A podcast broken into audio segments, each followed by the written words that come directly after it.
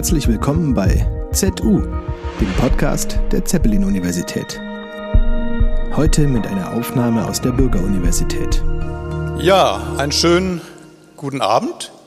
Mein Name ist Joachim Behnke.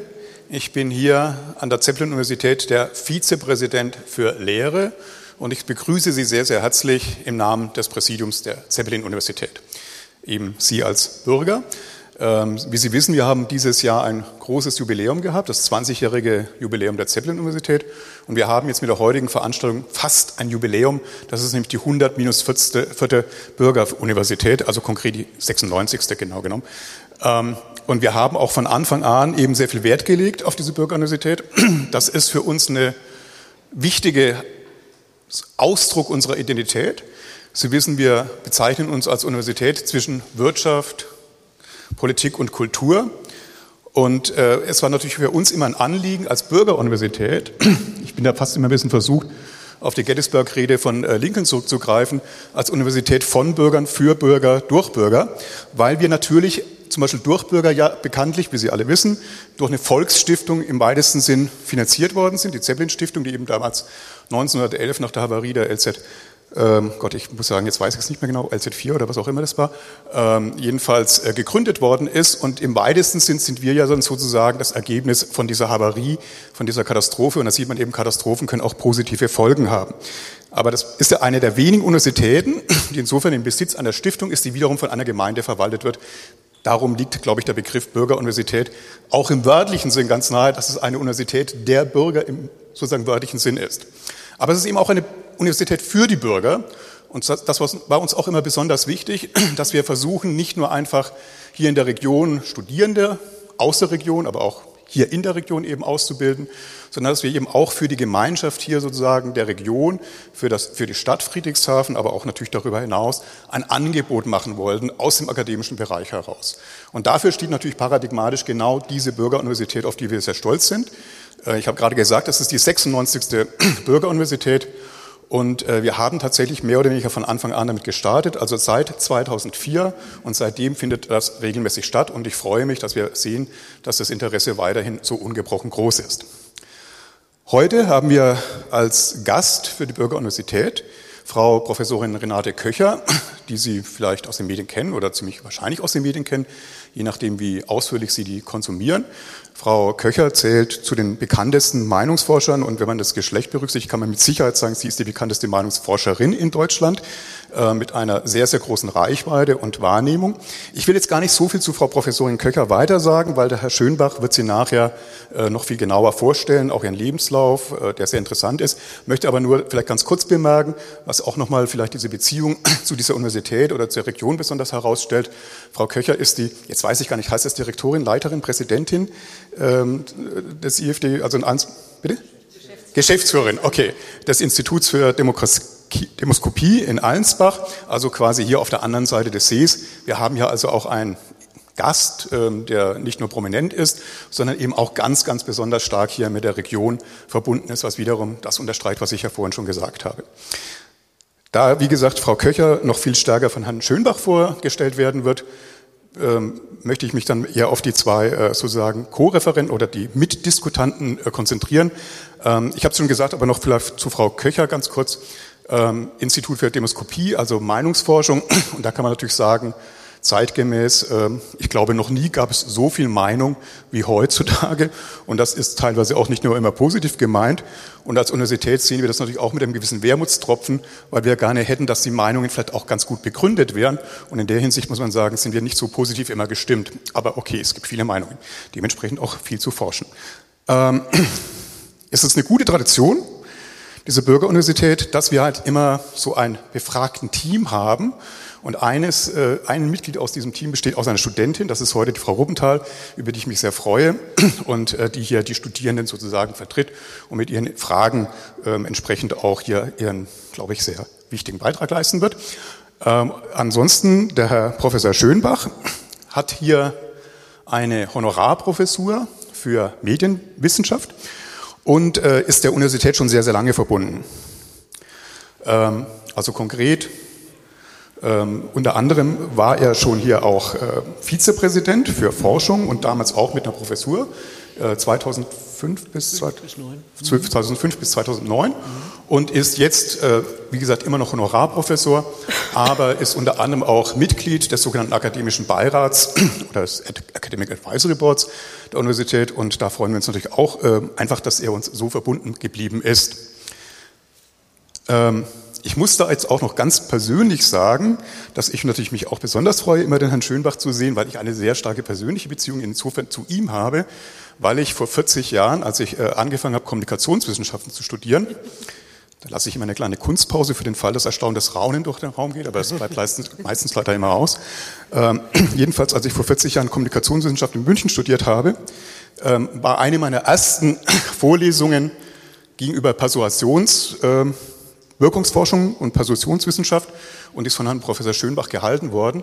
Und ich muss sagen, das ist äh, wirklich ein sehr schönes Beispiel, dass man von sehr, sehr guten Vorlesungen eigentlich im wahrsten Sinne des Wortes sein Leben, von dem ich hoffe, dass es bei mir noch ein bisschen dauern wird, lang zehren wird. Und ich kann nur sagen, ich hoffe Ihnen, dass Sie heute mit äh, einem ähnlichen Erkenntnisgewinn aus dieser Vorlesung herausgehen, wie ich damals aus den Vorlesungen von Herrn Schönbach herausgegangen bin. Und damit übergebe ich Ihnen jetzt sozusagen die Runde und die Vorstellung von Frau Professor Köttig. Also, das ja, brauchen Sie. Zurück. Ja. ja, herzlichen Dank, Herr Professor Behnke, für die schmeichelhaften Bemerkungen. Sie haben schon gehört, äh, alte Tradition inzwischen. Äh, zwei Moderatorinnen oder Interviewerinnen in diesem Fall arbeiten zusammen. Josephine Ruppenthal ist äh, bei uns hier an der ZU Studentin für äh, Forschungsmethoden, interdisziplinäre Forschungsmethoden, Magisterstudium und hat vorher International Business Administration studiert und da ihren Bachelor gemacht. Ich freue mich sehr, dass wir gemeinsam, meine sehr verehrten Damen, oh, meine sehr verehrten Damen und Herren, liebe Gäste, dass wir gemeinsam die Ehre und die Freude haben, heute mit Frau Professor Dr. Renate Köcher ein Gespräch zu beginnen. Und das sage ich ganz bewusst, beginnen, denn Sie werden auch die Gelegenheit haben, Fragen und Diskussionspunkte einzubringen. Also wir wollen Sie eigentlich jetzt nur eine Stunde lang ungefähr von Ihren eigenen Fragen abhalten. So müssen Sie sich das vorstellen. Das ist der Plan heute. Sie haben es schon gehört. Frau Professor Köcher ist Deutschlands bekannteste Meinungsforscherin. Da gibt es eigentlich nichts dran zu deuteln. Ähm, Herr Behnke sagte, das hört man so. Nein, das ist sie. Sie ist Deutschlands bekannteste Meinungsforscherin. Seit 1988 leitet sie das EFD, das Institut für Demoskopie Allensbach. Und das gehört sicher auch wieder zu den renommiertesten Meinungsforschungsinstituten in Deutschland. Das IFD hat rund 90 festangestellte Mitarbeiterinnen und Mitarbeiter und arbeitet mit einem Interviewerstab, muss man sich vorstellen, von etwa 1200 Personen, Interviewerinnen und Interviewer. Frau Professor Köcher hat Volkswirtschaftslehre, Soziologie und Publizistik in Mainz und München studiert. 1977 begann sie als wissenschaftliche Mitarbeiterin in Allensbach und schon drei Jahre später war sie Projektleiterin für ganze Marktforschungsbereiche, wie zum Beispiel Finanzdienstleistungen oder Energie oder technische Innovation. Seit 1988 leitet sie das Institut zuerst gemeinsam, Ihnen denke ich, oder die meisten von Ihnen bekannt, gemeinsam mit Elisabeth Nülle-Neumann und seit 2010 dann allein. Frau Köcher schreibt regelmäßig für große Tages- und Wochenzeitungen. Viele von Ihnen werden sie vielleicht aus der Frankfurter Allgemeinen Zeitung kennen. Sie war oder ist aber auch Mitglied des Universitätsrats der Universität Mannheim und der Aufsichtsräte von Allianz und BMW. Sie arbeitet im Kuratorium der Robert Bosch Stiftung mit und in der Jury des Ludwig Erhard, der Ludwig Erhard Stiftung. Zu Frau Köchers zahlreichen Auszeichnungen gehört der Professorentitel vom Ministerpräsidenten von Baden-Württemberg verliehen und das Verdienstkreuz erster Klasse der Bundesrepublik Deutschland. Schön, liebe Frau Köcher, Sie heute hier bei uns zu haben. Herzlichen Dank, dass Sie da sind.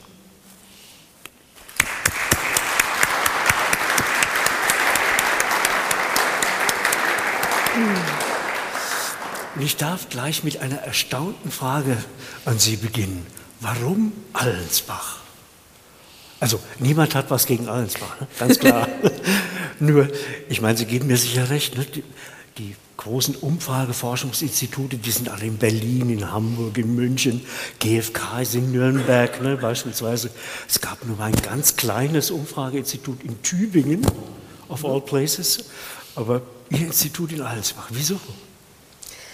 Ja, die Entstehungsgeschichte ist eigentlich eine romantische. Die äh, Institutsgründerin äh, ging in Salem zur Schule. Und, aber nur ein Jahr. Dann wurde sie der Schule verwiesen, weil sie eine äh, äh Beziehung zum Schulsprecher hatte.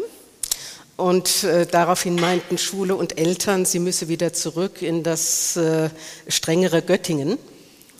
Und Sie hat aber von der Zeit äh, sich eine tiefe Zuneigung zum Bodensee bewahrt und äh, von daher ähm, gehofft, dass sie, als sie dann auch aus USA zurückkam, wo sie ja bei George Gallup ähm, sich mit Meinungsforschung auseinandergesetzt hatte, dass äh, sie da gerne das Institut gründen möchte. Dazu kam aber noch ein anderer Punkt.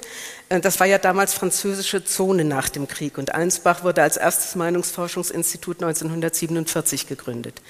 Und äh, die Franzosen hatten kein Problem damit, dass man die Meinungen der Deutschen erforschen will, während in anderen Zonen teilweise gesagt wurde, also die Meinung der Deutschen interessiert uns erstmal auf absehbare Zeit nicht mehr. Die mhm. Franzosen waren da ganz anders, äh, äh, wesentlich liberaler und sagten, gerade jetzt interessiert uns mhm. die Meinung äh, der Deutschen und von daher waren es einfach günstige Umstände ja. und eben auch, ähm, ja, also Menschliches als Menschliches, das äh, nach Allensbach führte. Ja. ja. Wie sind Sie denn nach Allensbach gekommen? Was hat Sie zur Meinungsforscherin gemacht? Der Zufall eigentlich. Ich wäre nie im Leben auf die Idee gekommen, dass Meinungsforschung mal meinen Beruf und meine Berufung wird. Und das ist es wirklich geworden. Ähm, ich habe ja in Mainz zunächst Volkswirtschaftslehre studiert und in den äh, Nebenfächern Publizistik und äh, Soziologie. Und in Publizistik habe ich bei Frau Nölle studiert und habe bei ihr auch meine Diplomarbeit geschrieben über äh, die Konjunkturabhängigkeit von Zeitungsbetrieben am Beispiel der Frankfurter Rundschau. Äh, daran musste ich später oft denken, als die Frankfurter Rundschau dann so in Schwierigkeiten äh, kam. Und das war wirklich auch eine schöne empirische Arbeit, ähm, weil mir die Frankfurter Rundschau ihre ganzen Anzeigenstatistiken, ihre Abonnentendaten, alles zur Verfügung gestellt hatte, sodass ich wirklich da reichliches Material hatte. Und als ich die Arbeit abgegeben hatte, hat Frau Nölle mich gebeten, nach Allensbach zu kommen. Und äh, ich hatte eigentlich andere Pläne. Ich wollte in den Wirtschaftsjournalismus und habe aber gedacht, ach mein Gott, ich bin so jung, weil ich hatte sehr schnell studiert. Ähm, äh, ein Jahr Bodensee, ein Jahr Meinungsforschung, ein Jahr Assistentin von Frau Nölle, das kann man einschieben. Ja, so bin ich dahin gekommen. Und das hat mich so gepackt, weil ich gemerkt habe, dass ich natürlich auch das, was ich als Wirtschaftsjournalistin gemacht hätte, dort auch machen kann, aber gleichzeitig immer mit Daten arbeiten kann, die vom Institut selber erhoben äh, werden und auch die Themen teilweise wählen kann. Und, was ich nicht unwichtig finde, als Journalist hat man ja oft das Gefühl, man, man, man schreibt ins Blaue hinein. Man weiß nicht, hat man viele Leser, Zuschauer, Zuhörer äh, interessieren sich überhaupt viele Leute dafür. Und in Allensbach ist es natürlich so, wir bekommen ja keine staatliche Unterstützung, alles äh, äh, sind Aufträge. Und von daher ist da von vornherein immer jemand, den die Daten interessieren, der sie unbedingt haben möchte, was ich auch sehr schön fand. Klingt fast ein bisschen wie, Sie sind noch einen Schritt näher am Puls der Thematik ja, als als mhm. Journalistin. Glaube ich schon. Ja.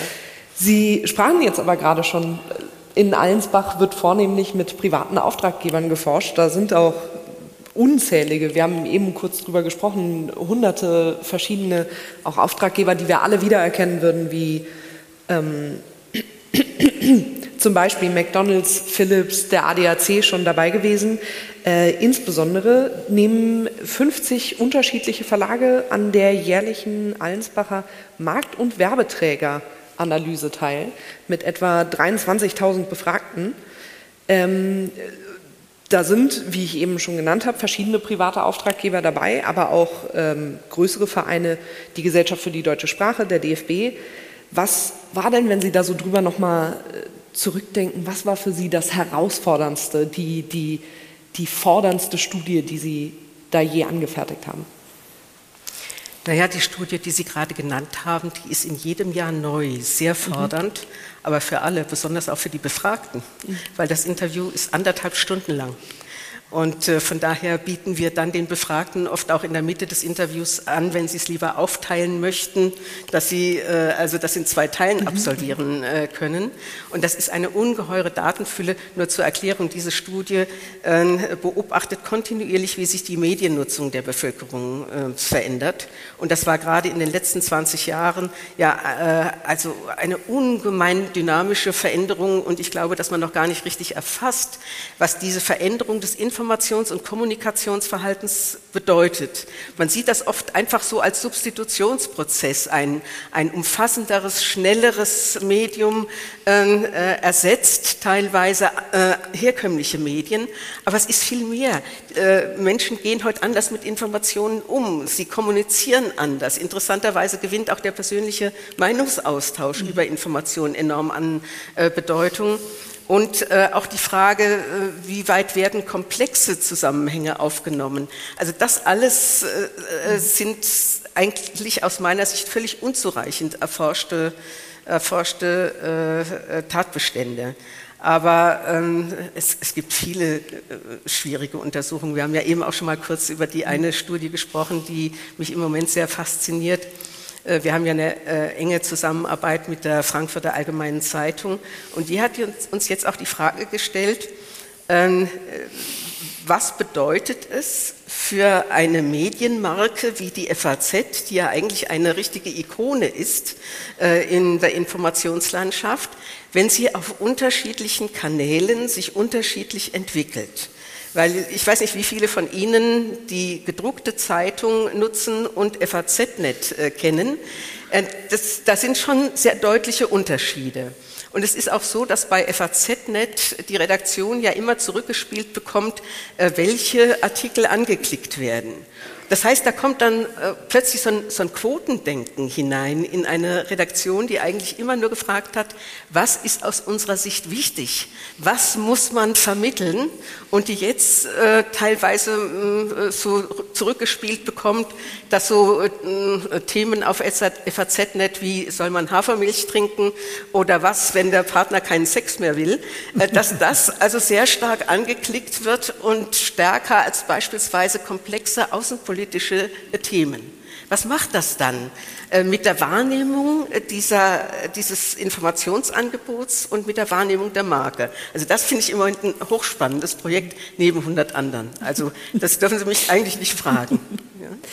Ähm, jetzt habe ich aber gerade hier gesprochen, da haben Sie etwa 23.000 Befragte dabei, aber das ist ja eigentlich eher ein bisschen untypisch für Ihre Meinungsumfragen. In der mhm. Regel sind es etwa 1.000, 2.000 maximal Befragte. Ähm, und wir haben eben schon mal ganz kurz anklingen lassen, so intuitiv fühlt sich das immer falsch an. Wenn ich nicht gefragt wurde, woher wollen die dann wissen, was ich denke? Ähm, und ich meine, es gibt etwa 70 Millionen erwachsene Menschen in Deutschland. Sie fragen davon 1000, 2000. Was ist denn das Geheimnis dahinter, wie Sie unsere Bevölkerung repräsentieren? Ähm, also äh, das Grundprinzip ist, dass die Stichprobe der Befragten genauso zusammengesetzt sein muss wie die Grundgesamtheit der Gesellschaft. Mhm. Das heißt, ähm, der äh, genau gleicher Anteil von Männern und Frauen wie in der Bevölkerung. Die Altersgruppen müssen so repräsentiert sein wie in der Bevölkerung. Die verschiedenen Regionen müssen so äh, repräsentiert sein.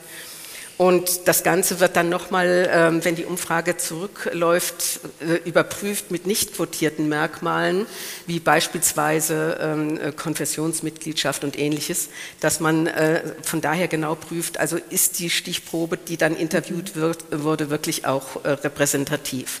Trotzdem, Sie haben gesagt 1000 oder 2000, ich muss Ihnen sagen, ich bin jetzt so viele Jahrzehnte in diesem Beruf.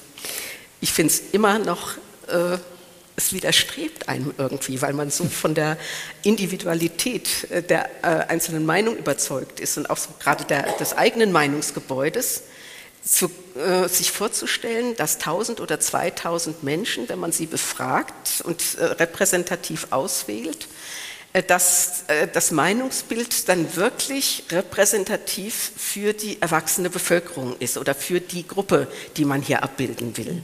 Ja, ähm, und äh, von daher kontrolliert man da immer so viel Außenkriterien, wie man hat.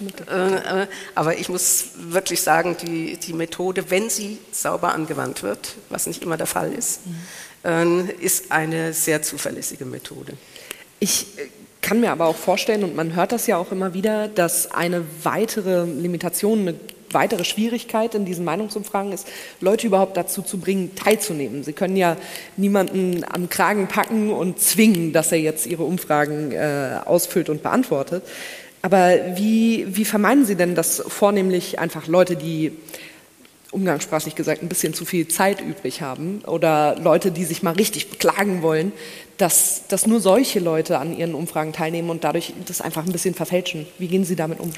Äh, also erstens ist uns immer wichtig, dass wir möglichst mehrere Themen in einer Umfrage mhm. Äh, hier haben, weil oft, äh, gerade auch wenn man beispielsweise telefonische Umfragen hat, mit denen wir nicht sehr gerne arbeiten, also wir sind ja nach wie vor glühende Anhänger des Face-to-Face-Interviews, wenn wir auch zunehmend natürlich mhm. mit Online-Interviews arbeiten. Aber da ist oft äh, so dann die Frage am Anfang, worum geht es denn überhaupt? Und wenn man dann äh, sagen würde, es geht nur um Politik oder es geht nur um, um Versicherungen, dann hat, fällt sofort das Fallbeil bei denjenigen, die sagen, also für Politik habe ich mich noch nie interessiert oder Versicherungen, oh Gott, mhm. äh, da, damit möchte ich mich jetzt gar nicht auseinandersetzen. Ja? Also von daher haben wir immer auch das, was wir mehr Themenumfragen mhm. nennen, nennen. Wir versuchen, das Interview so abwechslungsreich wie möglich zu machen und wir setzen eben in hohem Maße auf unsere Interviewer. Nichts ist eigentlich so gut geeignet, äh, um Befragte zu kämpfen, wie ein großes Interviewernetz, wo der einzelne Interviewer dann auch immer nur wenig Interviews bekommt, die er äh, durchführen muss. Und ähm, das, das, ist eine ganz andere Möglichkeit, Leute zu überzeugen und anzusprechen und äh, ohne unsere Interviewer hätten wir da deutlich mehr Schwierigkeiten. Es ist online und am Telefon viel schwieriger. Okay. Mhm. Jetzt habe ich noch, ich sag mal, in persönlicher Sache eine Frage. Ich erinnere mich früher, als ich noch jünger war. Ähm, es wurde so viel darüber geredet, dass ich die Quote senke. Ich musste einen Witz unterbringen. Ähm, Gab es von Ihrem Institut immer noch so eine Prognose, die ganz unter großem Tamtam am Wahlabend geöffnet wurde? Das machen Sie, soweit ich weiß, heute nicht mehr. Äh, wir machen bei Bundestagswahlen nach wie vor Wahlprognosen. Mhm. Ähm, äh, das ist äh, auch eine Möglichkeit, um die, äh, die Methode, also die, das, was die Methode kann, unter Beweis zu stellen. Wobei wir sind da nicht die Einzigen, es sind so sechs oder sieben Institute, die solche Prognosen veröffentlichen. Ähm, beim letzten Mal waren wir also ganz begeistert, weil wir hatten eine Abweichung von weniger als einem Prozent, eine durchschnittliche. Und ähm, die, äh, aber äh, das, das, die nächste Wahlprognose, die fürchte ich, muss ich Ihnen sagen, weil ähm, die nächste Bundestagswahl wird ja unter Umständen mit äh, einem anderen, einer, in einer anderen Parteienlandschaft stattfinden. Mhm. Und das ist immer dann natürlich eine Herausforderung, wenn neue Parteien gegründet werden teilweise auch äh, insbesondere, wenn sie umstritten sind. Also man muss immer auch lernen, es gibt in Interviews äh, teilweise in Bezug auf bestimmte Parteien eine überdurchschnittliche Neigung, sich zu ihnen zu bekennen und bei anderen eine unterdurchschnittliche. Bei den Grünen hat man über viele Jahre jetzt eine überdurchschnittliche Neigung gehabt. Man hat immer höhere Werte in den Befragungen als an der Wahlurne. Und bei der AfD ist es umgekehrt. Und solche äh, Dinge richtig einzuschätzen, ist äh, ziemlich, ja, braucht viel Erfahrung. Ja. Mhm, mhm. Also ich muss noch mal auf die Stichproben zurückkommen. Mhm. Für mich faszinierend ist eine Stichprobe, die Sie als Panel, also immer wieder die gleichen Leute, jährlich befragen. Das ist das sogenannte Elite-Panel. Mhm. Das besteht aus 500 sogenannten Entscheidern in Politik, Wirtschaft und Verwaltung. Wie kriegen Sie die Leute zur Mitarbeit? Wie, das sind doch Leute, die normalerweise bei Umfragen nie mitmachen, ne? oder? Ja, aber ähm, wir machen das jetzt schon sehr lange und mhm. äh, die, dahinter stehen ja die Auftraggeber, äh, die Zeitschrift Kapital und die Frankfurter Allgemeine Zeitung. Mhm. Und äh, die Bereitschaft äh, ist durchaus groß. Ah, ja. ja? Mhm. Ähm, wobei es ist äh, natürlich deutlich schwieriger, Spitzenpolitiker zu befragen, ja. weil schon die Gruppe viel kleiner ist ja. als Spitzenleute äh, aus der mhm. Wirtschaft. Mhm. Ähm, aber das Panel besteht auch zu äh, drei Vierteln aus äh, Spitzenleuten aus der Wirtschaft. Aber es mhm. ist hochinteressant, da dann immer die Politik im Vergleich äh, zu sehen. Ähm, und äh, auch äh, teilweise die Verwaltungsspitzen da im Vergleich mhm, zu sehen. Vielleicht, äh, das ist meine nächste Frage dazu, vielleicht ist einer der Gründe, warum die Leute alle gut mitmachen, auch, dass sie das Gefühl haben, sie bewirkten vielleicht was. Und das, das bringt mich dazu, Sie jetzt zu fragen, eine kitzlige Frage. Nein, beeinflussen das Sie. ist keine kitzlige Frage. Okay. Ich weiß, was Sie fragen wollen. Ja, ja, Soll man, sollen Umfragen die Politik beeinflussen? Also nach den Hessen- und Bayernwahlen zum Beispiel hat die Bildzeitung aufgemacht mit der Schlagzeile, warum macht ihr in Berlin nicht einfach das, was wir wollen? Schluss, fertig. Umfragen, ne? ganz klar. Darauf basierte das. Wolfgang Schäuble, den wir ja auch alle kennen, ist ganz anderer Meinung. Da ist eine richtige Kontroverse drin. Ne? Der sagt, die Umfrageforschung, die ist schon ganz prima, um dem Volk aufs Maul zu schauen, so zitiert er das, aufs Maul zu schauen, aber sie darf, die Politik darf nicht den Umf äh, dem Volk nach dem Munde reden. Sehr schöne Metapher, ne? auf den Punkt gebracht. Sie sehen also diese beiden Standpunkte. Ne? Einmal, Gott, es ist, Umfragen sagen doch, wie man mit der Migration umgehen soll, beispielsweise. Man macht das nicht einfach so. Ne? Und die andere Möglichkeit eben, nein, nein, nein, Politik darf sich eigentlich nach Umfragen nicht richten. Ne? Und dann gibt es aber beispielsweise von Frau Professor Köcher ähm, Resultate aus der ähm, äh, Elite, aus dem Elite-Panel, das ich gerade angesprochen habe, äh, das besorgt ist über die Situation in Deutschland. Oder auch vom Institut für Demoskopie Allensbach eine Befragung, die zeigt, dass die meisten AfD oder viele, Vorsicht, viele AfD-Wähler eigentlich gar nicht wollen, dass die AfD regiert, also dass sie durchsetzt, sozusagen ihre Pläne durchsetzt, sondern sie wählen AfD, weil sie den anderen Parteien wörtlich jetzt Zitat, vors Schienbein treten wollen. Was meinen Sie dazu? Politik und Umfrageforschung, soll sich die Politik das nur an, also, anschauen und nichts damit tun, so wie Schäuble das fordert? Oder? Punkt eins, wir haben eine repräsentative und keine plebiszitäre Demokratie. Ja. Mhm. Das heißt, ähm, dass wir kein, also die Demoskopie kann kein dauerhaftes Plebiszit sein, mhm. das dann für die Politik maßgeblich ist. Mhm. Und ich sage, wenn Politiker sich äh, die neuesten Umfragen immer anschauen und um zu wissen, was sie in Zukunft vertreten oder tun, dann ist das ein Problem schwacher Politik und nicht ein Problem der Meinungsforschung.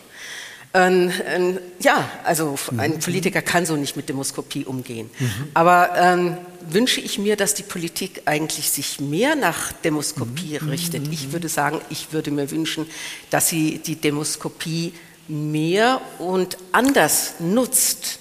Weil was mich immer nervt, ist, wenn Politiker mich dauernd fragen, ja, wie stehen wir denn jetzt gerade da und wie entwickelt sich das Popularitätsranking und sind wir einen Prozentpunkt angestiegen. Das, das finde ich langweilig und eigentlich, äh, äh, also der Informationswert, auch der, das Verfallsdatum einer solchen Information ist ja relativ kurz.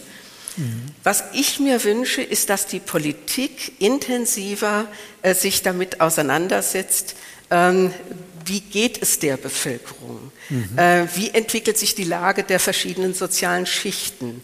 Wenn ich dann als Politiker auch Transformationsprozesse plane, wie das jetzt die Regierung ja äh, auf vielen Feldern äh, mhm. getan hat und äh, teilweise noch tut, dann muss ich doch erstmal auch die Voraussetzungen in der Bevölkerung äh, untersuchen, ähm, wie ordnet die Bevölkerung das ein? Versteht sie die Ziele? Akzeptiert sie die Ziele?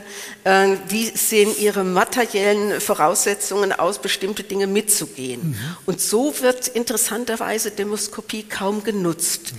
Und mich hat äh, kürzlich mal ein Politiker geschockt mit der Aussage, die Politik ist doch nicht für die Umsetzung zuständig. Und da habe ich manche Probleme verstanden nach diesem Satz. Ja? Mhm. Aber natürlich setzt die Politik nicht selber um, aber sie muss die Voraussetzungen für die Umsetzung ganz sorgfältig prüfen, will sie nicht dauernd vor die Wand laufen. Mhm. Und da kann Demoskopie viel helfen. Mhm. So wird es aber kaum genutzt. Äh, ich könnte auch ganz wenige Politiker nur nennen, wo ich das mal äh, so erlebt habe, dass es so genutzt wird. Das war also für mich das beste Beispiel war äh, ähm, Frau von der Leyen äh, in ihrer mhm. Zeit als Familienministerin und dann Sozialministerin. Die, hat, mhm. die hatte bestimmte politische Ziele. Das war vor allen Dingen die bessere Vereinbarkeit von Familie und Beruf. Und das war dann Kinder aus schwächeren sozialen Schichten, denen bessere Chancen zu geben. Ähm, und da hat sie geprüft, wie, wie, sieht die Bevölkerung das und wie weit geht sie mit? Was braucht die Bevölkerung, mhm. damit wir diese äh, Ziele äh, erreichen? Ja? Mhm. Aber damit war sie für mich eine deutliche äh, Ausnahme ja, ja, ja. Im, Im, politischen Chor. Ich meine, eine ähnliche Kontroverse gibt es ja auch auf der anderen Seite. Ne? Nicht nur was die Politik betrifft, soll die sich der Umfrageforschung unterwerfen. Wir haben jetzt gehört, dass es eigentlich sehr viel komplexer sein müsste. Ähm, Politik, die sich der Umfrageforschung bedient, im Sinne von sind Maßnahmen eigentlich mehr oder minder gut geeignet, um politische Ziele, die nicht von der Umfrageforschung abhängen, durchzusetzen, nicht wahr? So habe ich Sie verstanden. Also äh, Beispiel, ähm, mhm. also sehr kontrovers wurde ja das Heizungsgesetz mhm, äh, ja. diskutiert. Hätte man im Vorhinein ja. mhm. einfach mal die ganzen Voraussetzungen für die Umsetzung genau. geprüft, äh, auch äh, gerade mit Bevölkerungsumfragen, mhm, hätte man mhm. sich viel Unbill äh, erspart. Ja. Oder wenn das ganze Thema Entbürokratisierung die ganze Zeit diskutiert wird. Äh, ich frage mich die ganze Zeit, warum man nicht mal systematisch Umfragen bei Betrieben unterschiedlicher Größenordnung macht, gerade auch bei kleinen Selbstständigen, was die äh, hauptbürokratischen Hemmnisse und Schwierigkeiten für sie sind, um danach wirklich eine ganz konkrete Agenda entwickeln zu können. Ja? Ähm, also mich stört, dass wir über so viele Probleme so auf so einem hohen Abstraktionsniveau äh, reden, wo alle sich einig sind, woraus aber dann oft überhaupt keine konkrete Handlung erfolgt. Ja, genau. ja? ja. Es wird genauso darüber diskutiert, ob eigentlich nicht die Bevölkerung, nicht nur die Politiker, irgendwie unzulässig beeinflusst wird durch Umfrageergebnisse. Ähm, da gibt es zum Beispiel die Idee der Schweigespirale. Ich weiß nicht, ob Sie davon schon mal gehört haben. Das ist eine Theorie der Vorgängerin von Frau Professor Köcher, nämlich von Elisabeth Nöller-Neumann. Die hat ähm, um 1980 herum einmal formuliert, sie ist weltweit bekannt geworden damit, dass wir als soziale Wesen die äh, beobachten, wie sich Meinungen entwickeln, ob das Mehrheitsmeinungen schon sind oder ob sie zu einer Mehrheitsmeinung werden. Und wenn wir das Gefühl haben, dass das der Fall ist und wir selber stimmen eigentlich mit dieser Mehrheitsmeinung oder der sich entwickelten Meinung nicht überein, dann fallen wir in Schweigen. Deswegen Schweigespirale. Wir trauen uns dann nicht mehr in der Öffentlichkeit sozusagen ihre, unsere Meinung kundzugeben. Und das ist natürlich hochgefährlich, wenn Sie darüber nachdenken, denn dadurch verschwindet unsere Meinung zusehends. Man hört ja nie was davon, nicht wahr? Schweigende Mehrheiten könnten da entstehen auf die Art und Weise. Und deswegen gibt es immer wieder Versuche, die Bevölkerung von solchen, von, von Umfrageergebnissen fernzuhalten, wie zum Beispiel in anderen Ländern ist das der Fall, dass man zum Beispiel eine gewisse Zeit vor Wahltagen keine Umfragen mehr veröffentlichen darf. Die Bevölkerung soll nicht wissen, dass beispielsweise die FDP auf der Kippe steht. Ne?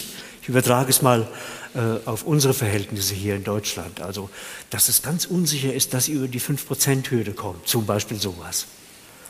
Was meinen Sie? Also mich hat diese, diese, paternalistische Fürsorge ja. eigentlich immer gewundert. Weil ähm, letztlich ist es doch so die Vorstellung, wir enthalten der Bevölkerung lieber eine Information ja. vor, äh, mhm. weil sie genau. könnte ja die Information in ihre Entscheidung einbeziehen. Mhm. Wenn ich das äh, also folgerichtig durchdenke, würde ich eigentlich sagen, dann müssten wir doch eigentlich in den letzten zwei, drei, vier Wochen vor der Wahl jegliche Berichterstattung einstellen. Also nicht nur über Meinungsforschung, Medien? sondern äh, äh, genauso die Medienberichterstattung, die ja auch mhm. bestimmte Parteien, die Bevölkerung hat immer so das Gefühl, bestimmte Parteien werden äh, mal besser, mal schlechter behandelt. Mhm. Und das soll dann für sich alleine stehen, finde ich eine merkwürdige Idee. Aber mhm. das, was Sie angesprochen haben mit dem Verschweigen, was ich im Moment sehr interessant finde, ist, dass die Bevölkerung sehr stark das Gefühl hat, es gibt eine öffentliche Diskussion im großen Raum, also in den Medien, und es gibt dann die Diskussion in ihrem privaten Umfeld. Und die ist völlig anders. Mhm. Also im privaten Umfeld gibt es überhaupt keine Neigung, Meinungen zu verschweigen. Da hat man auch das Gefühl, man, äh, man kann sich über alles austauschen, mhm. äh, ohne Gefahr zu laufen, isoliert zu werden. Mhm. Ähm, das, aber gleichzeitig haben so äh, gut 40 Prozent der Bevölkerung das Gefühl, im öffentlichen Raum ist es sollte man sich lieber vorsichtig äh, verhalten, äh, weil es da bestimmte äh, ja, äh, Vorstellungen gibt, was man sagt und was man nicht sagt. Mhm. Ja? Mhm. mhm. Und ich glaube, dass es gerade auch so in, äh, in den Zeiten, die wir jetzt haben, mit teilweise auch einer sehr problematischen Diskussionskultur im Internet, äh, dass wir alle Kraft hineinsetzen sollten, eine offene, zivilisierte Debatte zu führen, mhm. ja, in, in der Gesellschaft. Mhm. Weil sonst passiert das, was wir im Moment äh, auch sehen, dass bestimmte äh, Probleme an den Rand geschoben werden über lange Zeit, bis sie wirklich so eskalieren, dass sie dann holter-polter angegangen werden. Ja? Also beispielsweise war, äh, also die, die, die große Mehrheit der äh, Bevölkerung ist nicht ausländerfeindlich, mhm. aber sie möchte eine Kontrolle des Zuzugs nach Deutschland. Mhm. Und das war schon seit Jahren äh, zu sehen, dass äh, die Bevölkerung da sagte, zeigt uns Konzepte, die wirklich überzeugend sind. Wir sind nicht gegen Zuwanderung. Wir wissen, dass wir aufgrund der demografischen Struktur und Entwicklung Zuwanderung brauchen. Aber wir möchten äh, hier eine Kontrolle haben. Das wurde äh, also nie wirklich ernst genommen, weil man darüber nicht so diskutieren wollte öffentlich. Und das Ergebnis ist, dass wir jetzt plötzlich ein Wegrutschen der Unterstützung für Asyl haben. Äh, mhm. Das hatten wir lange Zeit, äh, auch noch vor zwei, drei Jahren war die Unterstützung da äh, für, für die Asylgesetze. Ja? Mhm. Und deswegen sage ich, also offene Diskussionskultur ist so heilsam in einer Demokratie, wenn man rationale Entscheidungen treffen will und frühzeitig Probleme angehen will. Mhm. Sie haben 1985 in München promoviert mit einer. Ähm, einem Reißer. Hm? Einem Reißer. Weil der, der Titel wäre ja fast nicht zugelassen worden. Ganz genau. Ja. Er heißt nämlich Bluthunde und Missionare. Spürhund, nicht Bluthund. Bluthunde fast. Spür, Spürhund. Spürhunde und Missionare. Und zwar geht es um britische und deutsche Journalisten. Umfragen unter britischen und deutschen Journalisten und Frau Professor Köcher hat die beiden journalistischen Kulturen in dieser Arbeit miteinander verglichen und kommt dabei zu einem Schluss, dass die britischen Journalisten eigentlich Spürhunde sind oder sogar Bluthunde. Also die wollen gnadenlos äh, Missstände aufdecken, ne? die verfolgen die Politiker sozusagen, während die deutschen Journalistinnen und Journalisten eher so ein erzieherisches Ideal haben. Sie wollen uns auf den rechten Weg bringen, hm? missionarisch. Deswegen der Titel Spürhunde und Missionare. Jetzt würde mich natürlich interessieren, wie sehen Sie das jetzt so viele Jahre danach, ist, ist, sind die deutschen Journalistinnen und Journalisten immer noch Missionare beispielsweise? Naja, die Untersuchung ist ja nochmal nachgezogen worden, auch äh, 20 Jahre später und mhm. mit eigentlich identischen Ergebnissen. Mhm. Äh, und äh, mein Ausgangspunkt war ja damals ein äh, Verdikt von Max Weber, der 1920 gesagt hat, ähm, Journalismus ist in Deutschland immer Spielart einer politischen Karriere. Der deutsche Journalist will wirken. Äh, anders als im angelsächsischen Raum, wo es Nachrichtenhandwerk ist. Mhm. Und äh, äh, als ich meine Dissertation vorbereitete, da hatten wir gerade ein, ein Projekt, eine Befragung von britischen und deutschen Journalisten. Mhm. Und äh, die haben wir an diesem Max Weber-Verdikt äh, äh, orientiert. Und was sich zeigte, war, britische Journalisten wollten um alles in der Welt an die Nachricht kommen und hatten überhaupt keine Hemmungen dafür zu bestechen, eine falsche Identität vorzugeben, äh, äh, einzubrechen, was auch immer. Das, man musste als Journalist an die Nachricht kommen. Wenn sie es dann hatten, dann wurde die eigentlich ohne große Ambition einfach an die Öffentlichkeit transportiert und fertig. Mhm. Der deutsche Journalist war viel zurückhaltender bei der Recherche aber sagte, äh, die, die, große Mehrheit der deutschen Journalisten sagte damals und auch in den Wiederholungsstudien, ähm, ich, ich, möchte, dass mein Publikum versteht, wie der Sachverhalt zu interpretieren ist. Dass äh, also hier nicht äh, eine Unklarheit besteht, wie bestimmte Ereignisse zu bewerten sind. Und äh, solche, solche nationalen Kulturen finde ich hochinteressant. Äh, ich wundere mich übrigens immer, dass man so dieses vereinte Europa versucht voranzutreiben, sich aber gar nicht für diese unterschiedlichen kulturellen äh, Prägungen der verschiedenen europäischen Nationen äh, mhm, mhm. interessiert. Wir haben gerade in diesem Jahr Franzosen, Italiener und Deutsche befragt zu ihrem Bild von Europa, zur Bewertung ihres eigenen Landes, zum Interesse am Nachbarland und haben dabei gefunden, dass das Interesse aneinander deutlich zurückgeht. Also mhm. Deutsche interessieren sich noch deutlich mehr für Frankreich und Italien als umgekehrt Franzosen und, oder gar Italiener für Deutschland. Mhm. Also so die Ereignisse in den Ländern interessieren einfach nicht die große Mehrheit, mhm. noch am meisten die Deutschen. Aber ich frage mich, wie will man denn bei einem vereinten Europa vorankommen, wenn man gar nicht versteht, dass Franzosen in vieler Hinsicht ganz anders denken aufgrund ihrer historischen Traditionen äh, als wir. Auch Italiener völlig anders gepolt äh, sind, äh, auch wenn man beispielsweise Beziehungen zum Staat diskutiert. Ist mhm. der Staat äh, Last oder äh, notwendig ja. und auch Unterstützung? Ja, wird mhm. ganz unterschiedlich beantwortet in diesen drei Ländern. Mhm. So, ähm, ich habe noch eine Frage, ich muss da kurz einen Bruch einbringen, in ganz anderer Natur. Ähm, denn Dinge verändern sich ja natürlich nicht nur in anderen Kulturen, sondern auch über die Zeit. Und Sie haben Ihre Karriere, Ihren Werdegang begonnen in einer Zeit, in der es auch für Frauen am Arbeitsmarkt noch ganz anders ausgesehen hat, in denen man Frauen vielleicht noch ein bisschen skeptischer auch als heute entgegengetreten ist. Und trotz alledem ist es Ihnen gelungen, ganz offensichtlich sich da wirklich durchzusetzen. Haben Sie einen Rat oder einen Tipp, den Sie jungen Frauen heute geben würden, die eine Karriere in Ihren Fußstapfen antreten würden? Also ich muss gestehen, dass ich nie in meinem Leben das Gefühl hatte, auf gläserne Decken zu stoßen oder benachteiligt zu werden.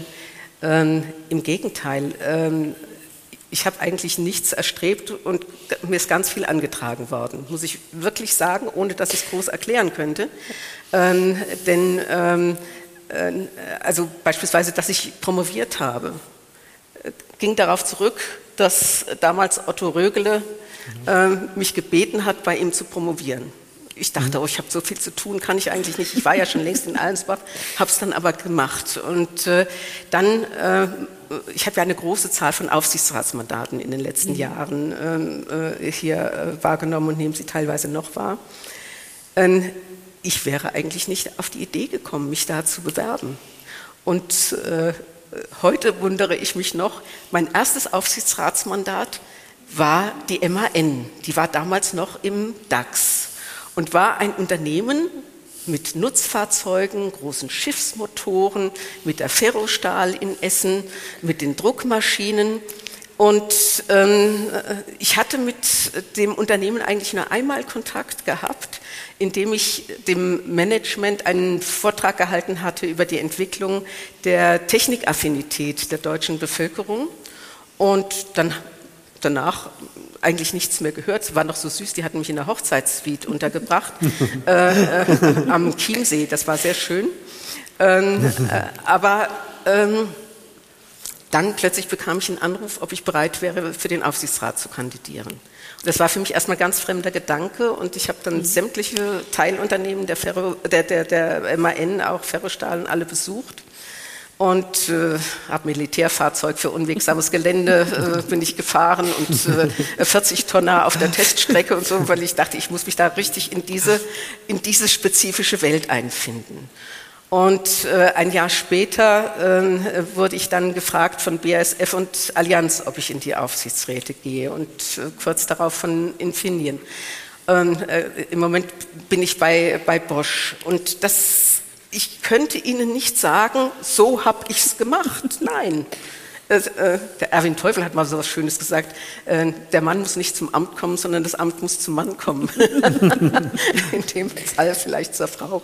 Ähm, aber ähm, ich glaube, dass Frauen heute enorme Chancen haben, einfach äh, weil Wirtschaft, Politik sagen, also die Präsenz von Frauen muss verbessert werden. Aber wenn Sie mich nach meinem Rezept fragen, könnte ich höchstens sagen, mir ist nie der Gedanke gekommen, dass ich einem Mann unterlegen sein könnte. Äh, außer Männern, die besser sind als ich, genauso Frauen, die besser sind als ich. Mhm. Ja? Aber nicht einfach qua Geschlecht. Und ja. Mit so einer Selbstverständlichkeit einfach in den Raum kommen. Ich glaube, wenn man sich immer ganz auf die Sache konzentriert. Mhm. Und, ist es egal. Ja. Auf jeden Fall wertvoll. Ähm, in Ihrem Werdegang waren Sie aber ja natürlich immer Seite an Seite mit einer ganz großen Frau auch. Äh, was würden Sie denn sagen heute so rückblickend? Wie war es, als Sie dann die Geschäftsführung übernommen haben, äh, in die Fußstapfen von Frau Nölle Neumann zu treten?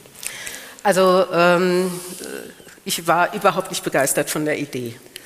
Ähm, ich wollte nicht in die Geschäftsführung, weil ich wollte eigentlich nicht in das Management eines Unternehmens, sondern alles, was ich wollte und eigentlich bis heute will, ist verstehen, wie die Bevölkerung denkt und warum sie so denkt, wie sie denkt.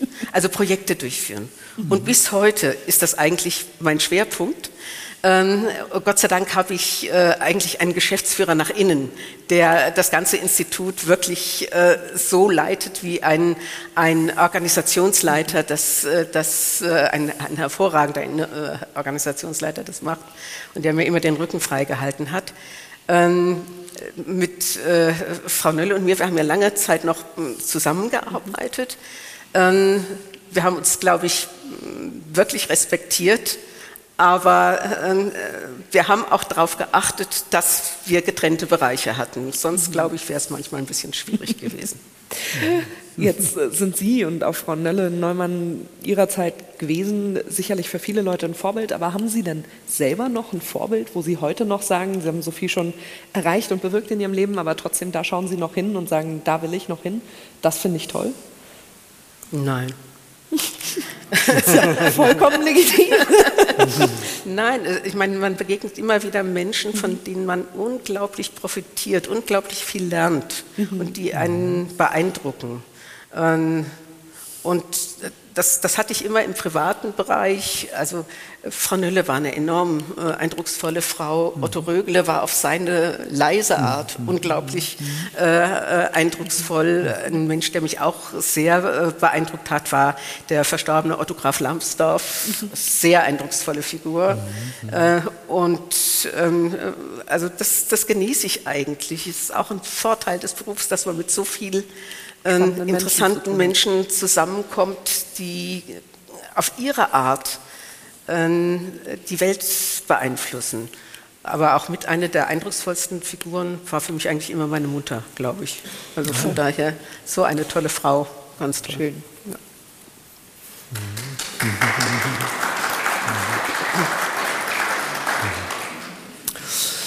Auf Wikipedia findet man als Zitat dass das Institut für Demoskopie Allensbach dem konservativen Spektrum zugeordnet werde. Ist da was dran? Oder? Naja, ich glaube, das kommt äh, äh, vor allen Dingen auch aus der Zeit. Der erste Mann von Frau Nölle war ja Erich Peter Neumann ja. und er war in den 50er Jahren äh, Ab Bundestagsabgeordneter der CDU. Mhm. Und ähm, Frau Nölle hat dann auch sehr lange äh, Helmut Kohl beraten. Mhm. Ich habe das auch in den 90er Jahren dann von ihr äh, übernommen, äh, habe das mhm. gemacht zwischen Anfang der 90er Jahre und 1998. Ähm, aber äh, ich muss sagen, äh, ich habe immer gesagt, das Institut muss unabhängig sein. Mhm. Und ähm, wir arbeiten mit allen äh, politischen Kräften der Mitte zusammen. Ähm, wir haben für jede Bundesregierung gearbeitet, von den 50er Jahren an, mhm. egal welcher Couleur, machen das auch heute. Und ähm, ich war auch in der SPD-Bundestagsfraktion. Ich habe auch äh, vor der Wahl mit Habeck und Baerbock hatte ich ein intensiveres Gespräch. Ähm, äh, aber ähm, also ich, ich sage solche, solche Etiketten, wenn man sie mal hat, gerade in Zeiten des Internets kriegt man sie kaum mehr weg. Mhm. Aber mhm. wichtig ist mir einfach, dass, dass wir wirklich unabhängig bleiben und mhm. äh, äh uns nicht also zum, zum Campaigner machen für, mhm. für irgendeine mhm. politische Partei. Mhm. Ich würde nicht zusammenarbeiten wollen mit extremen Parteien. Aber äh, überhaupt arbeite ich eigentlich lieber mit Regierungsstellen zusammen und mit, mit äh, Gremien wie, wie Fraktionen, aber mhm. nicht, mhm. nicht direkt mit Parteien. Mhm. Ja. Eine Frage zu Ihren Zukunftsplänen.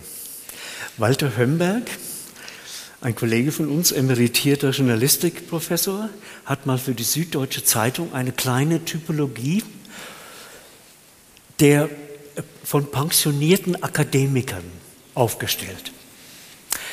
Er hat gesagt, da gibt es im Grunde genommen drei Typen. Also wie gehen Akademikerinnen und Akademiker mit Pension um? Hm? Gibt es den ersten Typ, das ist der sogenannte oder die sogenannte Anknüpferin. Die Anknüpferin, die verzichtet sozusagen auf alles, was so Administration beispielsweise, alles, was so jenseits von Forschung ähm, äh, stattfindet, sondern, wie er es ausdrückt, konzentriert sich dann auf die Kühe und nicht mehr die Pflicht. Also macht schon weiter, aber äh, sozusagen nur noch das, was so Spaß macht. Ne? Dann gibt es die sogenannte Neubeginnerin. Die Neubeginnerin ist jemand, der aufhört mit allem, was da vorher war und jetzt nur noch segelt, malt oder Berge besteigt. Darauf gewartet hat, das endlich machen zu dürfen, Schluss. Und dann gibt es einen Typ, das ist die Weitermacherin, der dritte Typ, die Weitermacherin. Das sind Leute, die einfach ignorieren, dass sie in Pension sind. Also das, da gibt es zwei Möglichkeiten. Ersten, äh, zwei Möglichkeiten. Das erste ist, sie gehen gar nicht mit, mit in Pension. Sie arbeiten einfach bis zum letzten Atemzug. Ne? Oder äh, sie tun so, als seien sie nicht in Pension. Sie sind es zwar, aber sie gehen jeden Tag ins Institut, ne? beispielsweise. Die Sekretärin bringt nur einen Kaffee vorbei, ne? so solche Geschichten. Diese drei Typen, ne? die Anknüpferin, die Neubeginnerin und die Weitermacherin, lege ich Ihnen jetzt vor. Was sind denn jetzt Sie? bin ich einfach wahnsinnig neugierig, wie das bei Ihnen aussehen Was sind denn Sie? Bitte? Was sind Sie? Ich bin ein typischer Anknüpfer. Ah. Ja, ja. also ich, ich mache nicht mehr jeden Quatsch mit, heißt das sozusagen an der Universität. Ich muss nicht mehr an Gremien teilnehmen und so. Aber ich lehre gern und ich forsche und ich publiziere noch. Aber mit niedrigerem Tempo als früher. Ne? Ich muss da äh, mich jetzt nicht mehr so besonders anstrengen, sage ich mal. Wie ist es bei Ihnen? Also äh, ich, ich möchte mal äh, Frau Leibinger-Kammüller zitieren, äh, die äh, gesagt hat, Work-Life-Balance finde ich fürchterlich, den Begriff. Genau. Mhm, mhm. Weil der so tut, als sei Work nicht Life. Genau. Und das ist völlig absurd. Ja? Mhm, ich habe einen Beruf, der mir nach wie vor ungebrochen Freude macht, der in diesen Zeiten jetzt, wo man untersuchen muss, wie reagiert denn die Bevölkerung auf die diversen Krisen, erst auf die Pandemie, dann auf die Inflation, jetzt auf Krieg, wie wird sie damit fertig, wie verarbeitet sie das, mhm. äh, wie weit ist sie äh, bereit, bei diesen Transformationsprozessen mitzugehen, wie entwickelt sich die Lage der verschiedenen sozialen Schichten in Deutschland, was ich für ein ganz, ganz wichtiges Thema halte. Mhm. Äh, also das zum einen, es mhm. macht ungebrochen Spaß. Zum zweiten im Institut, äh, also wenn ich sage, wollt ihr das nicht mal alleine machen, dann äh, heben alle eher so die Hände. Und es ist eine also ausgeprägte ja, Bindung vieler Aus Auftraggeber mhm. auch da. Mhm. Ja. Und ähm, ja, also ich habe nicht vor, es zu machen wie Frau Nölle, mhm. wie Sie sagten, bis zum letzten Atemzug. Ja. Aber ähm, im Moment ist es eigentlich kein Thema, über das ich nachdenke. Mhm. Also Sie warten jetzt nicht auf Segeln oder aufs Malen? Um Himmels Willen. nein, nein, nein. Ähm, äh, nein. Letzte Frage von unserer Seite so eine Art zusammenfassende Frage. Wie würden Sie denn die gegenwärtige Stimmungslage in Deutschland beschreiben? Die ist eigentlich äh, beunruhigend. Ähm, man muss unterscheiden zwischen der Lage der Bevölkerung, die hat mit, teilweise mit Inflation zu kämpfen, aber insgesamt beschreibt sie ihre Situation eigentlich als sehr befestigt, einfach weil der Arbeitsmarkt auch sehr stabil ist. Ja, ja. Ähm, aber die Stimmungslage ist völlig im Keller. Ähm, äh, und die Mehrheit hat im Moment das Gefühl, Deutschland hat seinen Zenit überschritten. Ähm, äh, Deutschland wird wirtschaftlich immer mehr zurückfallen und Deutschland funktioniert nicht mehr richtig. In dem Sinne, wir waren ja auch immer so stolz auf unser Organisationstalent, auf unsere Effizienz, dass das so heute nicht mehr gegeben ist und gerade die staatlich verantworteten Bereiche werden da von der Bevölkerung äh, sehr kritisiert im Moment. Ja? Und äh, von daher, äh, ich hoffe, dass Optimismus zurückkommt, weil ich glaube, äh, für entschlossenes Handeln braucht man Optimismus so wie ich mir Unternehmer nicht denken kann ohne Optimismus. Ja? Mhm, ähm, äh, also im Moment ist die Stimmung extrem schlecht, aber einen Hoffnungsschimmer äh, erlebe ich jetzt schon. Wir haben jetzt verschiedene Auftraggeber, die in regelmäßigen Abständen Umfragen bei uns in Auftrag geben und die jetzt plötzlich übereinstimmend kamen und sagten, unabhängig voneinander, äh, wir möchten jetzt eine Studie haben, die sich nicht auf die Krisen und auf die schlechte Stimmung konzentriert, sondern die nach vorne denkt, was müssen wir tun, um die Zukunft zu gewinnen und äh, wie äh, schaffen wir es hier jetzt äh, mental einfach zu sagen, wir wissen doch, was wir können, dass wir ein starkes Land sind, also äh, gehen wir nach vorne. da habe ich gedacht, wenn das plötzlich, äh, das war noch vor einem halben, dreiviertel Jahr anders. Da wollten alle die Krise abgebildet haben in den Köpfen. Und jetzt plötzlich wollen sie das Gegenteil. Da dachte ich, das ist vielleicht so die erste Schwalbe. Gut zu hören. Schön. Wäre wichtig. ja. Liebe Gäste, jetzt ist das Wort an Ihnen. Fragen, Diskussionspunkte, Kommentare vielleicht zu dem, was Sie bisher gehört haben? Ja, das ist schön. Bitte das sehr. Schön, ja. mhm. Sie kriegen ein Mikrofon, hier kommt jemand vorbei.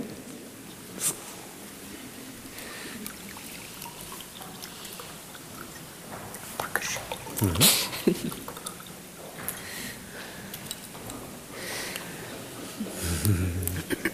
Ja, mein Name, 1, 2, 3. Ja. ja. Mein Name ist Kurt Peter ähm, aus Wangen. Ich hätte eine Frage. Sie haben die Wahlprognosen erwähnt und die Schwierigkeit bei neuen Parteilandschaften. Wenn ich mich recht erinnere, ist aber schon in der Vergangenheit auch, auch ohne Neugründung von Parteien, lagen die Wahlprognosen, Allensbach wahrscheinlich die Ausnahme, ziemlich daneben zum Teil, was überraschend war, obwohl die Landschaft sich nicht verändert hatte. Ist das so oder täusche ich mich da? Oder wie würden Sie das kommentieren? Ähm, jede Wahl ist eine neue Herausforderung.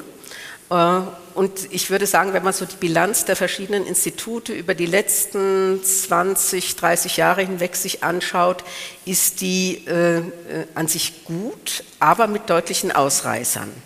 Ein Ausreißer war beispielsweise 1998, als viele Institute diesen, diesen starke, dieses starke Durchsacken der CDU äh, so nicht äh, hatten. Also wir, wir, haben das damals gehabt, aber es ist keineswegs so, dass wir äh, immer alle schlagen. Also, äh, aber da war es wirklich auffallend.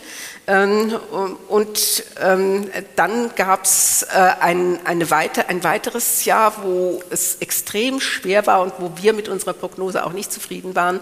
Das war äh, die Bundestagswahl 2005.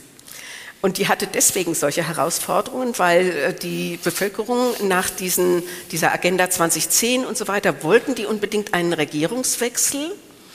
Und Frau Merkel ist dann aber mit einem Reformwahlkampf angetreten, mhm. ähm, weil sie auch überzeugt war, dass Schröder eigentlich äh, äh, das Richtige gemacht hatte. Und sie hat ihn da teilweise noch überboten äh, in ihrem Wahlkampf mit Reformankündigungen.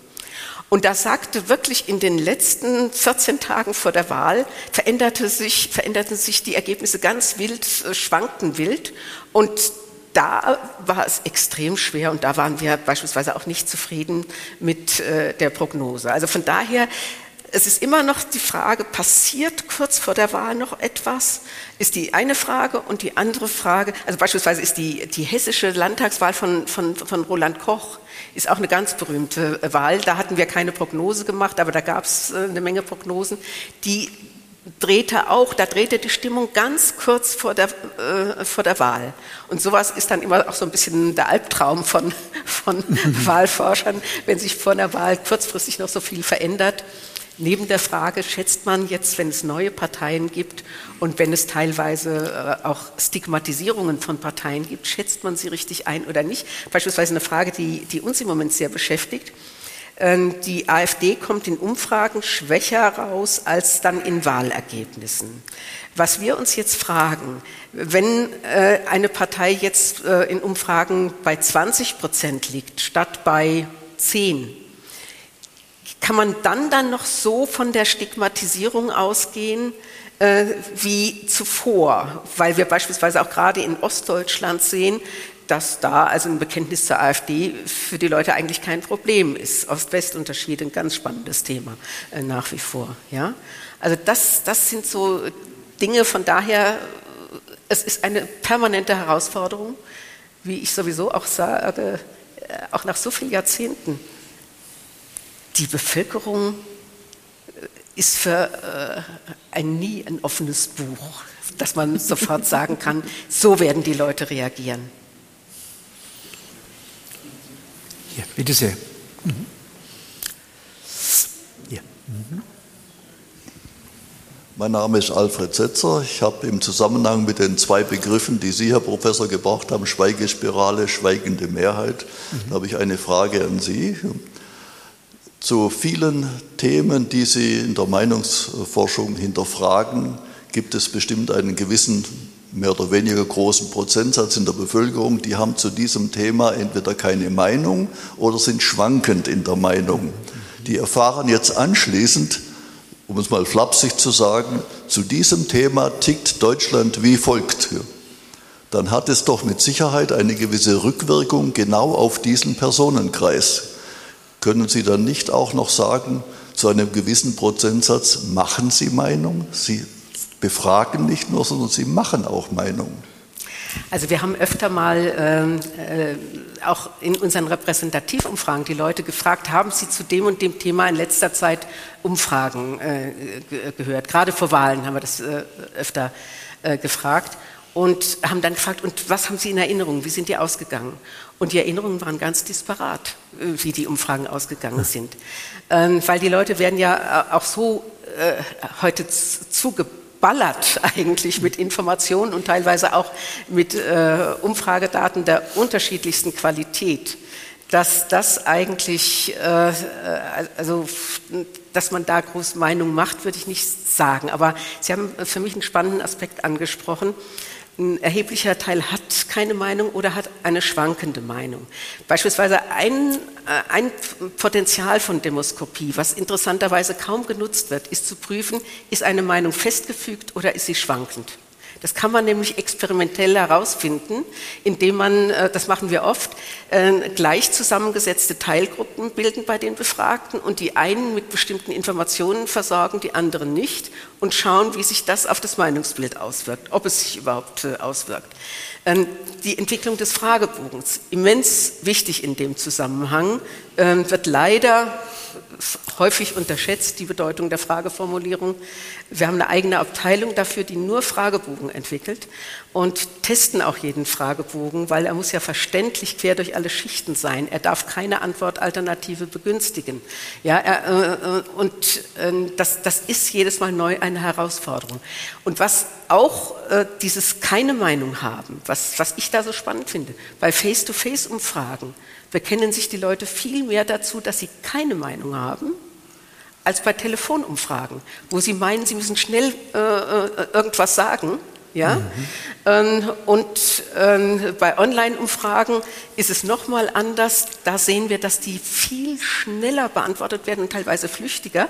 Also wenn wir dieselbe Liste face-to-face -face vorlegen und online vorlegen, haben wir online viel weniger Nennungen und die, die, die äh, im ersten Drittel der Liste sind, kommen noch relativ häufig und was unten ist, kommt äh, kaum noch. Ja?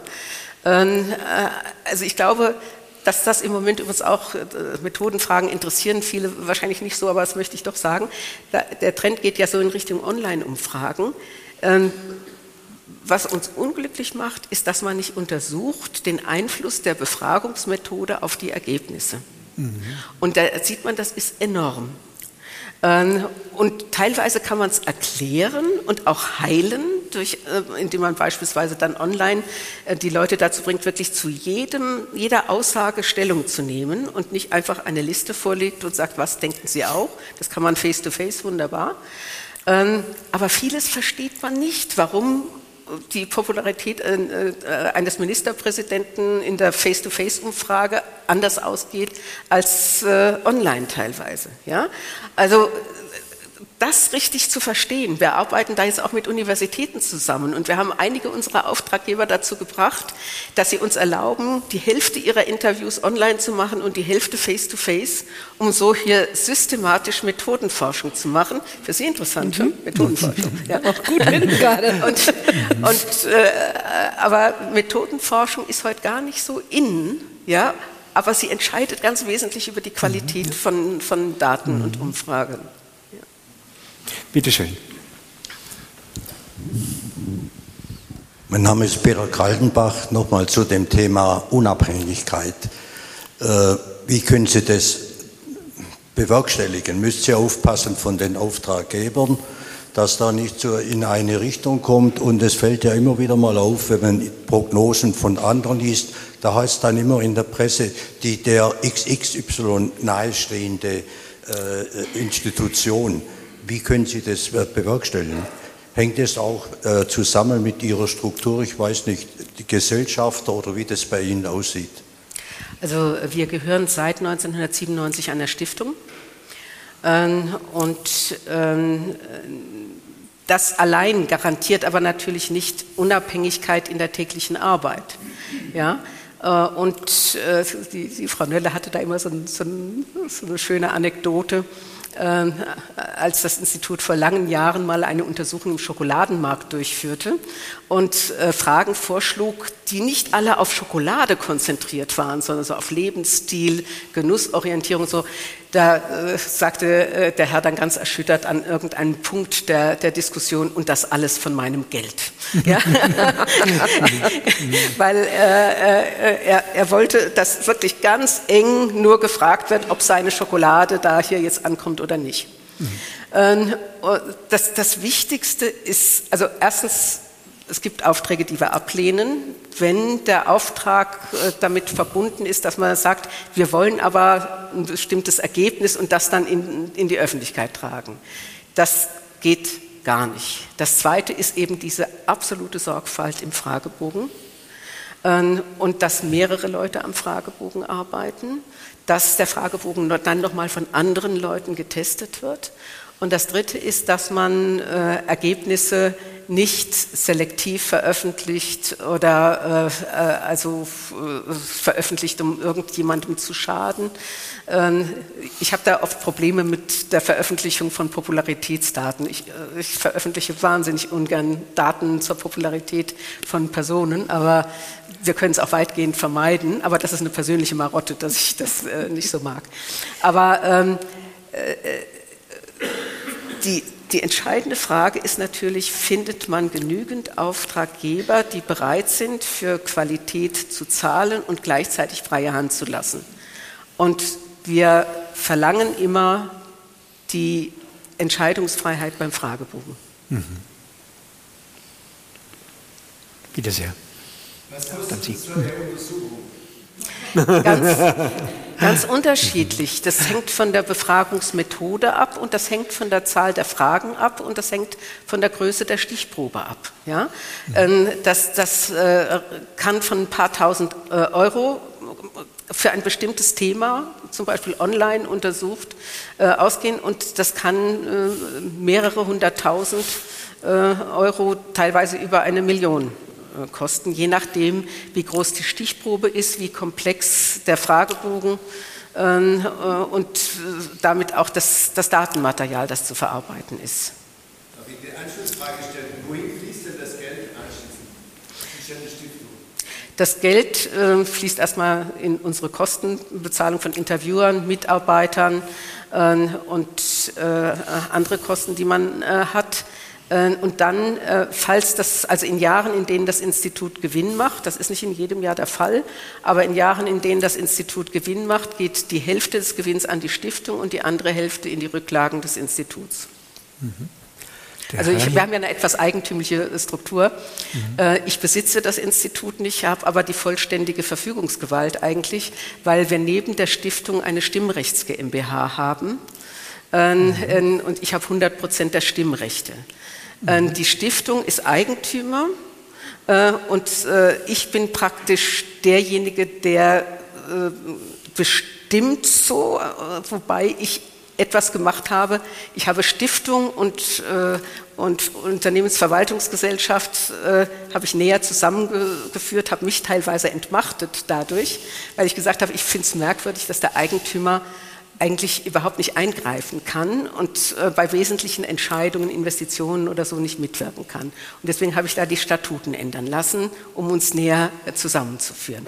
Aber ich bekomme keinerlei Gewinnanteile, nichts, sondern das geht alles in Rücklagen des Instituts und der Stiftung. Mhm. Hier. Ja, ich, Zabel ist mein Name. Ich war erfreut ähm, bei, Ihren bei Ihren Stellungnahmen die Vokabeln Diskussion und Debatte zu hören. Mhm. Und, äh, äh, und sie stellten fest, dass die Stimmung im Lande katastrophal und schlecht ist. Und das hängt vielleicht damit zusammen, dass die Wortwahl in der Presse, in den Medien, äh, die Stimmung in der Bevölkerung prägt. Nehmen wir das Wort Streit, noch nicht mal Streitkultur. Wenn wir äh, über, die, über die Regierung etwas lesen, und da schließe ich durchaus die FAZ mit ein, die Regierung streitet. Das Wort Streit ist ja negativ besetzt und äh, wir hören, ob das jetzt die Boulevardpresse ist oder die gehobene Presse, im, im Titel, es wird gestritten und, und Streit, Streit, Streit. Und, und das schlägt sich natürlich in der Bevölkerung nieder. Die da oben streiten nur. Und darum war ich sehr erfreut, von Ihnen zu hören, dass auch das Wort Debatte und Diskussion einen Platz hat. Und das sollte, das sollte doch noch deutlicher hervorgehoben werden. Und zum anderen äh, Meinungsforschung äh, erforscht die Meinung. Und ich habe häufig den Eindruck, dass zunächst einmal das Faktum, der Fakt zu kurz kommt. Erst das Faktum nennen und dann über dieses Faktum äh, eine Meinung bilden. Und häufig wird eben, ob das jetzt im Fernsehen oder in den Druckmedien ist, sofort die Meinung eines Journalisten, eines Politikers auch, und wem auch immer, die Meinung wird, wird präsentiert. Das Faktum zu kurz. Also ähm, Punkt 1, Faktenorientierung finde ich äh, etwas extrem Wichtiges. Ähm, als äh, Donald Trump seinen äh, Siegeszug antrat in den USA und ähm, plötzlich eigentlich nur noch die Fakten als Fakten anerkannte, die ihm genehm waren und andere zu Fake News und äh, Fake Infos erklärte, da haben wir eine Frage entwickelt, ähm, wie weit die Bevölkerung glaubt, dass es nachprüfbare Fakten gibt, auf deren Basis man sich verständigen äh, kann oder wie weit sie sagt, äh, Fakten und was wahr ist und was unwahr, das ist oft nur Ansichtssache. Ja, und wir haben immerhin 40 Prozent in der Bevölkerung, die diese zweite Meinung vertreten. Und äh, ich glaube, dass es in einer Demokratie immens wichtig ist, dass man äh, also die, die, die Fakten sammelt, die Fakten sichtet und auf dieser Basis diskutiert, dass man sie dann unterschiedlich bewertet ist also das muss auch sein, ja. Ähm, äh, aber äh, also äh, ich versuche immer dafür zu werben, wirklich zu sagen, der, der Bestand an, an gesichertem Wissen ist mit das kostbarste Gut, was eine äh, moderne Gesellschaft hat, wenn sie sich weiterentwickeln will. Und äh, von daher äh, muss das respektiert werden. Und ähm, diese ähm, die Debattenkultur ich würde mir auch wünschen, dass das öffentlich-rechtliche Fernsehen da noch mehr Vorbildfunktionen äh, wahrnimmt. Ich habe zwar das Gefühl, es wird etwas besser, aber lange Zeit konnte ich Talkshows im deutschen Fernsehen nicht ansehen. Ich hasse es, wenn man den anderen dauernd ins Wort fällt. Ich hasse es, wenn jeder nur seine gestanzte Meinung äh, hier äh, abgibt, die man von vornherein kennt äh, und nicht dem anderen mal zuhört und wo man dann plötzlich merkt, aha, man überlegt, ist da nicht auch was dran? Ja? Das, das wird, wurde über viele Jahre viel zu wenig praktiziert. Ich habe das Gefühl, es nimmt ein bisschen zu, dass Diskussionen mehr so geführt werden. Aber es ist mir noch viel zu wenig geeignet, wirklich Vorbild für Debattenkultur in der Gesellschaft zu sein. Und dazu kommt das Internet. Und da muss ich sagen, ich verstehe es teilweise nicht, was Leute da an Debattenbeiträgen loslassen, was so beleidigend ist, so aggressiv, so rüde, dass man sich dann fragt, habe ich denn die Gesellschaft bisher falsch eingeschätzt? Sind die Leute, die mir begegnen, so gepolt, dass sie im Grunde genommen so unterdrückte Aggressionen haben, so viel, die sie da dann loslassen müssen? Also das finde ich auch erschreckend. Und ich glaube, von Kindesbeinen an muss man Respekt vor anderen antrainieren. Und ich glaube, die deutsche Gesellschaft muss das besonders machen, weil sie ja immer stärker von sehr unterschiedlichen Kulturen geprägt ist. Ähm, äh, und äh, also da ist Respekt und, äh, und sich zuhören wird eigentlich immer wichtiger.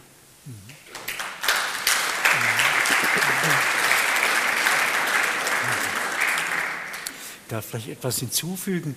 In unserem Vorgespräch hat Frau Professor Köcher betont, dass es nicht um Anonymität geht. Wissen Sie, was sie gerade, äh, ich glaube, in unser aller Sinne auch beklagt hat, diese, äh, diese Aggression, ja, diese, das Unflätige sozusagen der Diskussion, das findet inzwischen auch statt mit voller Namensnennung. Man kann die Leute identifizieren. Man kann sagen, das ist der Nachbar aus Radolfzell zum Beispiel oder sowas. Das finde ich unglaublich bestürzend. Also meine eigene Idee, ich weiß nicht, wie es Ihnen gegangen ist, war immer, man muss endlich die Anonymität aufheben. Jeder muss sich identifizieren mit Adresse und allen Schikanen und dann hört das auf. Und Sie sind der Meinung, nein, hört nicht auf. Äh, es hört nicht auf, nein, weil mittlerweile auch viele mit Klarnamen eigentlich Dinge absondern, die hm. man eigentlich überhaupt nicht von ihnen erwarten würde. Ja. Ja? ja. Ähm, und wir, wir haben dann auch mal so Originaläußerungen aus dem Internet, haben wir so in Repräsentativumfragen zur Diskussion gestellt. Geht das, ist das grenzwertig oder geht das auf keinen Fall? Und was ich problematisch finde, dass bei vielen Äußerungen, wo man eigentlich sagen muss, das, das ist eigentlich nicht akzeptabel in einem, in einem zivilisierten Diskurs, gesagt wurde, naja, es ist grenzwertig. Mhm. Ich glaube, da sind wir fast ein bisschen zu tolerant. Ja? Mhm. Ähm, äh, also die, die, die, die Meinungen müssen äh, offen diskutiert werden. Aber die Art und Weise, wie sie mhm. diskutiert werden, da äh, haben wir einiges, an dem wir arbeiten könnten. Ja, bitte sehr. Mhm. Dann Sie. Es kommt ein Mikrofon. Gerade zu dem Thema hätte ich eine Frage. Ups. Und zwar, ähm, die Diskussion ist ja jetzt äh, öffentlicher, also als, als Bürger kann ich mich ja jetzt an der Diskussion beteiligen.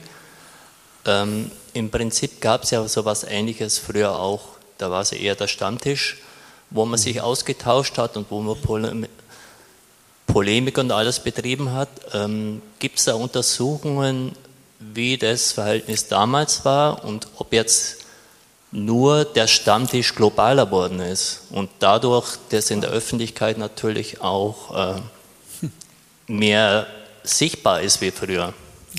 Das finde ich eine hochspannende Frage. Also, das wird eine Untersuchung bei uns.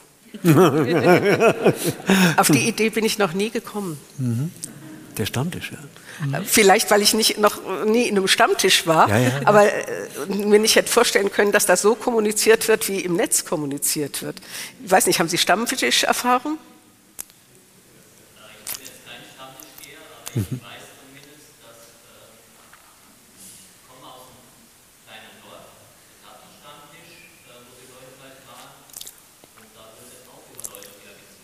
Mhm.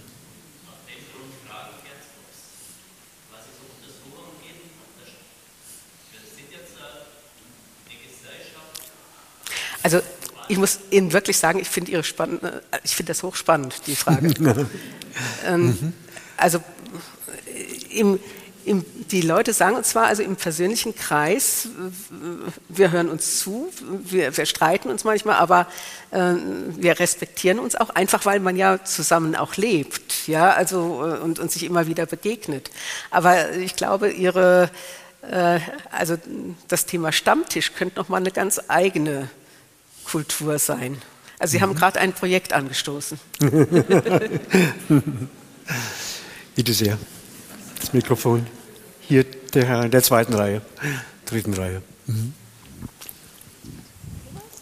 Ja. ja. Mhm. Mein Name ist Andreas.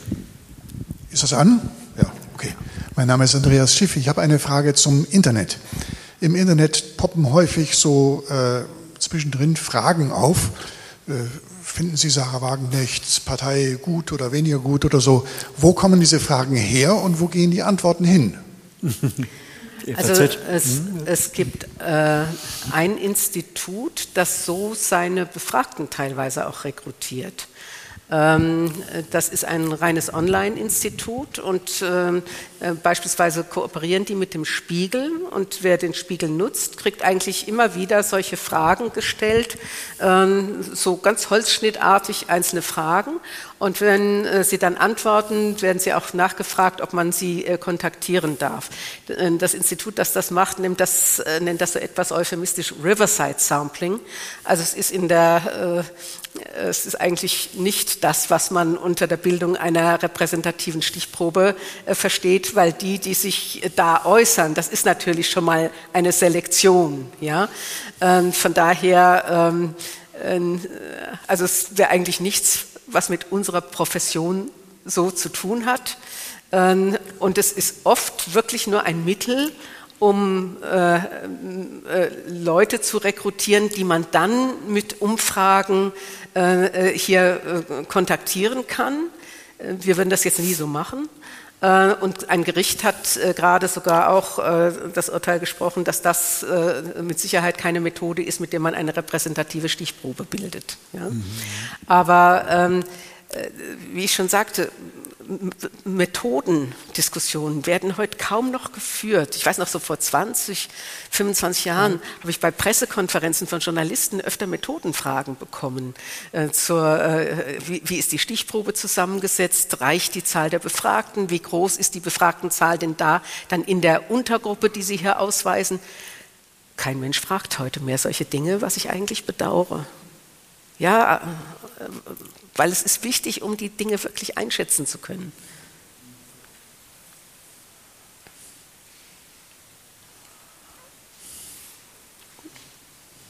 Keine Fragen mehr? Ja, waren aber auch ja? eine ganze Menge. Okay. Ja. ja. Dann drei Dankesworte. Erstmal an Sie alle, unsere Gäste heute Abend, für Ihr Interesse an der Bürgeruniversität, Ihre Partizipation, wie man das so schön nennt, Teilnahme an äh, unserer Diskussion und natürlich auch, dass Sie der Zeppelin-Universität gewogen sind. Herzlichen Dank dafür. Dann in bewährten Händen die Organisation der Bürgeruniversität, Victoria Schabo und ihr Team. Victoria Schabo ist die, das Head, wie es hier so schön heißt, also Direktorin des Eventmanagements der Zeppelin-Universität, die immer dafür sorgt, dass alles gut funktioniert, so wie heute. Und dann natürlich, und dafür muss ich jetzt hinter diesem Paramount verschwinden. Ich mach das. Oder machen Sie es, Frau Ruppenthal? Danke. Wir zaubern etwas hervor, nämlich zwei kleine Geschenke für unseren heutigen Gast, Frau Professor Köcher. Sie sehen gleich, was es sein wird. Magisch, ne? natürlich. Kann man schwer ah. Ich wünschte, ich könnte Ihnen das eleganter präsentieren, aber es ist leider ja, schwer. Ja. Das ist ja toll. So. Was ist das denn? Ein Zeppelin. Aus das sieht aus aus Schokolade. Oh. Ja. Oh. ja, Zeppelin, genau. Aber Blumen noch besser als Schokolade. Genau. So, vielen, liebe Frau Professor Dank. Köcher, ganz herzlichen Dank, dass Sie uns heute Abend so ausführlich zur Verfügung gestanden haben, mit teilweise auch provokanten Thesen, nicht wahr? Dinge, die wir noch nicht so in dieser Deutlichkeit gehört haben und dass Sie uns einen Einblick in die Umfrageforschung gegeben haben. Unglaublich gründlich, finde ich, was man heute, in, heute Abend in dieser fast anderthalb Stunden gelernt hat dazu. Dafür ganz herzlichen Dank.